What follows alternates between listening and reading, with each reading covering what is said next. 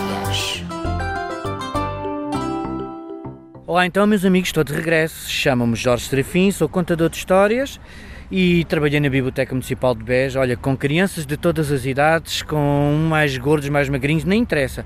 Uh, e a paixão foi tanta que assim me mantenho já há mais de 20 anos a contar histórias. E é um prazer estar aqui convosco, no Zig Zag, ainda por cima contando histórias para ouvidos tão atentos. Dizem que em África antigamente o céu morava junto com a terra.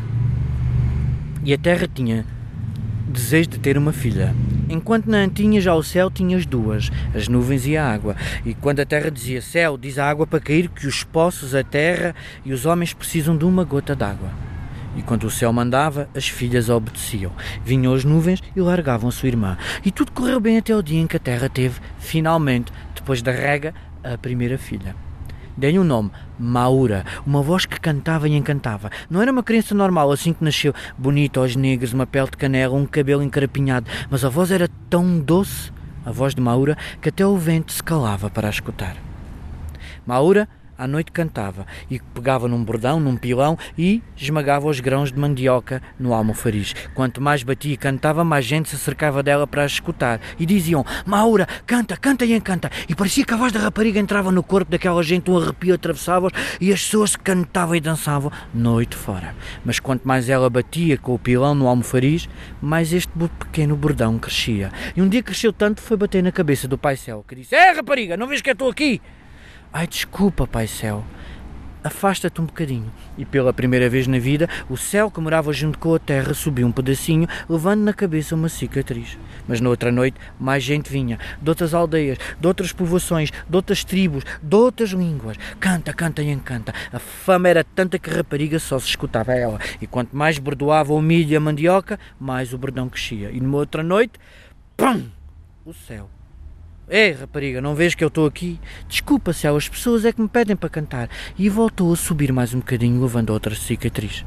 Mas na outra noite a mesma coisa, na outra semana, no outro mês. E o céu subia, subia, subia, cheio de cicatrizes na cabeça, até ao dia em que parecia que todo mundo da África foi escutar a voz que calava o vento. Ela bordoou com tanta força que a bordanada na cabeça do céu foi com tanta intensidade que ele disse: Chega, nuvens, água, subimos para nunca mais descer. Ela só se ouve a si mesma. E o céu subiu para nunca mais descer. Um dia, quando Maura bordoava, a chuva passou e jogou duas lágrimas bem choradinhas. Bateram na cabeça, contornaram a testa e quando contornaram o nariz e ela as provou com a sua língua, uma sabia a amizade e a saudade. Pedia às irmãs para descer, mas elas não quiseram, porque o céu disse que há erros que não têm emenda. Então Maura foi ao fundo de um rio buscou uma pepita de ouro e pediu perdão jogando-a para cima. Quando o céu a recebeu, transformou-se um sol. Do sol saíram raios. Assim foi criada a luz do dia. Depois foi uma mina de prata e buscou uma pepita e disse: E agora que a amizade ilumina a escuridão da noite. Quando o céu recebeu no seu colo, no coração acendeu-se uma bola prateada. Assim se criou a lua. Ainda dizem, em África, que assim é. Quem tem raios é o sol, quem é da noite é a lua. E que naquelas noites estreladas que vemos tanta coisa a brilhar. Em África, dizem que estamos enganados. Nós continuamos a chamar as estrelas às cicatrizes que o céu tem na cabeça e que apenas brilham para nos lembrar o quão mau pode ser a excessiva vaidade. Bendito e louvado, um conto africano está contado, ainda agora lá estão a comer pão com melão. Quem não tiver faca, corta o pão com a mão.